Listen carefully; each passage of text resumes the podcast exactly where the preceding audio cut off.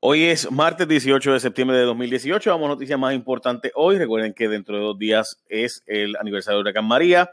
Bueno, comienza la, al fin una vista contra un corruptito desde el año 2009 que está por ahí esperándose y es el del caso de Esteban Pérez Jubieta, quien era director de ADSEF y como parte del programa TANF, que es un programa de esos para personas que cogen cupones para darle trabajo y ayudarlas a conseguir un empleo permanente y aprender oficios, etcétera, pues resulta ser que ¿Dónde es que el grillo pone la manteca? Pues sencillo. Resulta que este muchacho trató de ayudar a Pedro Figueroa y a Dana Cruz. ¿Recuerdan aquella eh, campaña de Puerto Rico trabaja?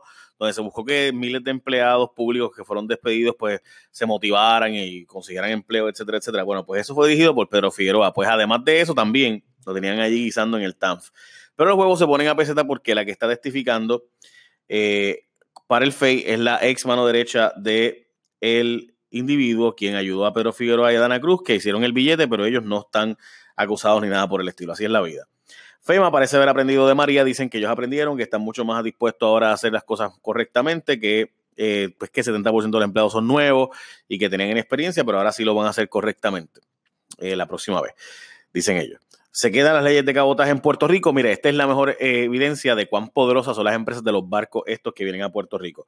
los estados del sur de Estados Unidos tienen una junta de energía que está empujando la idea o está empujando la idea de que se elimine la ley de cabotaje para Puerto Rico solo en el tema de energía. Pues resulta ser, y todo por qué, gente, porque esos estados quieren vendernos a nosotros gas natural, o sea, ellos tienen un billete aquí en Puerto Rico, son 3 billones al año que le compraríamos, pero ellos no tienen barcos, porque en Estados Unidos no hay barcos que transporten gas natural. Así que la ley de cabotaje no permite que esos barcos vengan de allá para acá. Por eso resulta que esas empresas son tan y tan poderosas que lograron evitar que gente que nos quiere vender a nosotros billones de dólares apoye el que puedan vendernos y prefieren que sigamos comprando de Tobago, España y otros países del mundo y demás. Esa es la evidencia más grande de cuán poderosa es la gente de la industria de lo marítimo. Que quienes nos quieren vender billones de dólares digan, mira, mejor dejámoslo ahí dejémoslo ahí, eh, con tal de no meterse con ellos. Así de fuerte, gente. Bueno, la Cámara va a investigar a los cabilderos que los compran, perdón, que los persuaden. Y es que la Cámara dice, en Estados Unidos tiene que haber un registro por ley. Si tú eres cabildero, un cabildero es una persona que representa un interés privado ante un ente gubernamental y tratas de persuadirlo de que haga lo que tú estás diciéndole. Pues resulta ser que eh, el gobierno de Puerto Rico no tiene una ley aprobada que regule el cabildeo así como usted lo escucha. Y hay unos reglamentos en la Cámara y Senado que son voluntarios o típicamente han sido voluntarios, pero tienes que registrarte y bueno, pues ahora van a hacer una investigación en la Cámara para ver quiénes están cabildeándoles, como si ellos no supieran quiénes son, sin tener eh, la registración debida. Hmm, bueno, hay una guerra entre las aseguradoras y los vendedores de seguros y es que las aseguradoras dijeron que mucha de la culpa de lo que está pasando con los retrasos de los seguros se debe a que los productores, o sea, los vendedores de seguro le venden lo que sea con tal de vender al cliente. Los productores dicen, no, no, no, el problema es que ustedes tienen un, desastre administrativo, etcétera, y se ha formado, se han tirado con todo entre lado y lado. Y lo cierto es que pues la gente sigue esperando que les paguen su seguro y al punto que llegó que los productores de seguros, o sea, los vendedores de seguros dicen que no puede ser cierto eso de que solo falta el 4% de los casos por pagar y por cerrar y que ese cálculo de un montón de casos de las aseguradoras que simplemente le ofrecieron una cantidad bien bajita a personas que sí estaban aseguradas correctamente. Y entre todo ese tostón de que si la culpa es del vendedor, que si la culpa es de la aseguradora, tú no tienes que aceptar lo que el seguro le dio la gana de darte. Tú puedes llamar a la gente de Disaster Compensation Attorneys al 787-331-4254. Repito, 787-331-4254, 787-331-4254.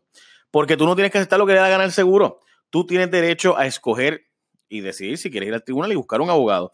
Pues llama al 787-331-4254 para una consulta gratis, sin obligación y no pagas nada a menos que ganes la reclamación con la gente Disaster Compensation Attorneys. 787-331-4254 o disastercompensationattorneys.com, disastercompensationattorneys.com. bueno, vamos a la próxima noticia y es que la Autoridad de Energía Eléctrica dejó sin luz a 100.000 en Caguas, Aguas Buenas y Gurabo. Ya arreglaron el problema que había, que era la línea 39.000 y la línea 36.200. Y además se fue la luz también en sectores de Atillo, Camuy y Quebradillas debido a que eh, básicamente pues un transformador se explotó y se dañó un par de cosas más adicionales. Ahí están los links por si quieres saber más. Bueno, las multas de autoexpreso va a haber problemas, tal y como les había dicho, la Junta de Control Fiscal está diciendo, mira, eh, gobernador, usted no puede decir que no, voy a, no va a cobrar las multas ahora porque usted me dijo que con eso iba a cuadrar el presupuesto. Así que como parte, esto es una medida política del gobernador, lo que mismo que les había dicho, o sea, el gobernador puede decir esto de que va a quitar las multas, pero con qué entonces cuadrar el presupuesto tiene que o votar los empleados, reducir el gasto o tiene que conseguir otra medida que sustituya esos ingresos. Y así es. Y eso, porque así, si usted hace un plan fiscal ante el tribunal, así es. O sea, eso no es una cuestión de que me dio la gana. Bueno, el asesino del canadiense narra la forma en que mató al empresario. Yo les voy a ser bien honesto, yo no voy a dar los detalles. Solamente voy a decir cosas, ¿verdad? Pero no detalles del asesinato. Ahí está la nota, si usted quiere leerla, él narró el asunto detalle a detalle.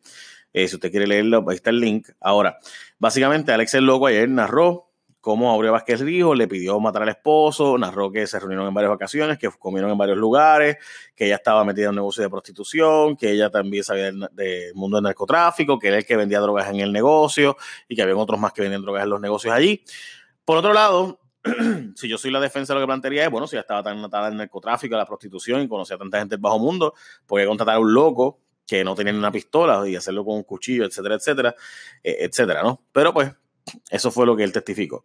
El Banco Gubernamental de Fomento se metió en instrumentos financieros que no entendía y se puso a invertir dinero eh, para conseguir 100 millones ahora y ahorrarse unos chavitos ahora. Terminó costándonos un billón de dólares a largo plazo. La nota está ahí en el nuevo día. La verdad es que nunca vamos a saber per se qué fue lo que pasó ahí en detalle, porque hay unas cosas no omitidas en los detalles que nos están dando en la auditoría esto de Cobre y Kim, que de hecho hoy hay una protesta contra la reunión de la Junta sobre ese asunto. Eh, Donald Trump está contento con el boricua más servil que tiene y es que el secretario de Estado, Luis Gerardo Rivera Marín, se paró al lado de él para básicamente eh, darle un espaldarazo a la administración Trump y con eso pues ya usted sabe lo que eso significa. Si usted le da un espaldarazo a la administración Trump, pues usted está yendo a favor del Partido Republicano y de lo que ellos están y de lo que hizo Trump en Puerto Rico. Trump le dio las gracias a Luis Gerardo diciendo que qué bueno el trabajo que han hecho Puerto Rico y Estados Unidos juntos, que lo han hecho bien y todo esto como parte de las actividades del mes de la herencia, de herencia perdón, hispana en Estados Unidos.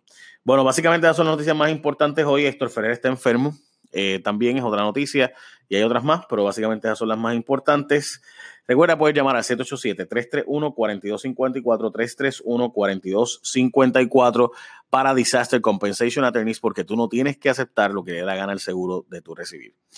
Buen día, gente. Bendición. The podcast you just heard was published with Anchor. Got something you want to say to the creator of this show?